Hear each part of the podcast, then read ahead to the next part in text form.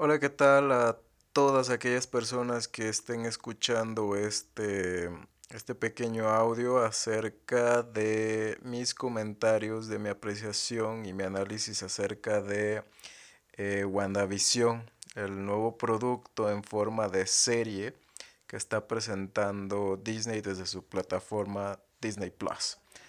Eh, bien, una de las primeras cosas que quisiera comentar es que, bueno, yo voy a estar haciendo este análisis o presentando esta óptica eh, desde mi punto de vista un poquito más crítico respecto a lo que es este el material que, ha estado proporcionando Disney en, en colaboración con Marvel. Entonces yo voy a hacer lo que se denomina en este en este proyecto, en este producto.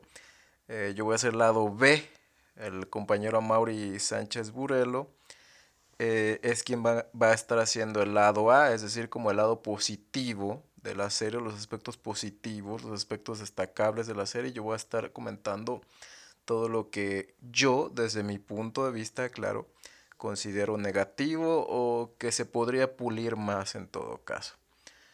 Eh, una, una, disculpa porque se supone que esto debió ser desde el primer capítulo y hacerse constantemente, eh, pero bueno, por una u otra razón no pude hacerlo, entonces este, ahora, justo ahora lo estoy haciendo con, con estos primeros cuatro capítulos que, que, han salido hasta el momento.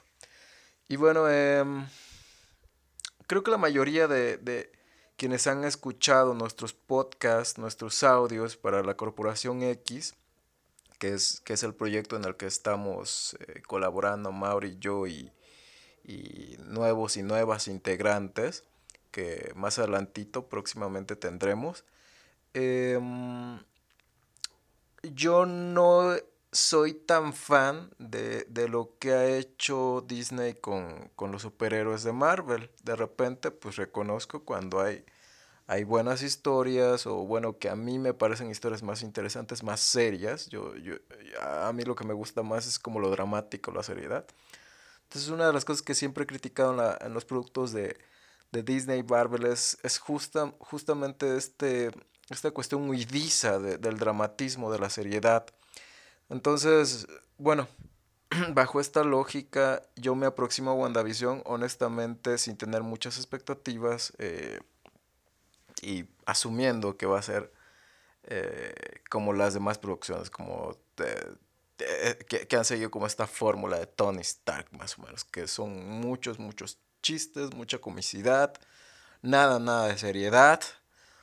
Eh, y bueno, debo decir que al menos los primeros tres capítulos, aunque me parecen disfrutables, aunque me parecen eh, relativamente entretenidos, me parece que también no llevan mucho hacia ningún lado, al menos no se establece aún, espero que eventualmente se establezca cuando lleguemos hacia los capítulos 7, 8, 9, que son nueve capítulos aparentemente, espero que se establezca una razón del por qué elegir esta idea de estar saltando décadas y por qué estar presentando la historia en un formato de sitcom.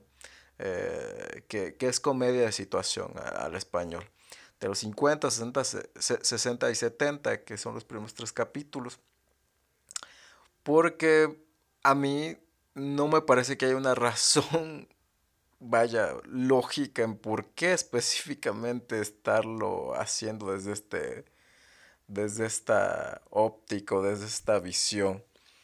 Me parece que, como ya lo he explicado, es simplemente con la idea de seguir la tendencia de, lo, de poder meter estos, estos eh, pequeños pincelazos de comedia que de hecho, no sé, me parece que hay muchos momentos que son muy tontos, muy, muy de comedia barata. De repente se maneja mucho esta cuestión de que, bueno, si tú no conoces, o intenta, desde mi óptica, se intenta justificar de que si tú no conoces la, las, los sitcoms eh, norteamericanos de los 50, de los 60, de los 70, pues claro que te va a parecer aburrida, pero creo que más allá de eso, eh, los chistes son de repente muy tontos, son como muy forzados, muy como, ah, voy a decir esto para que te rías.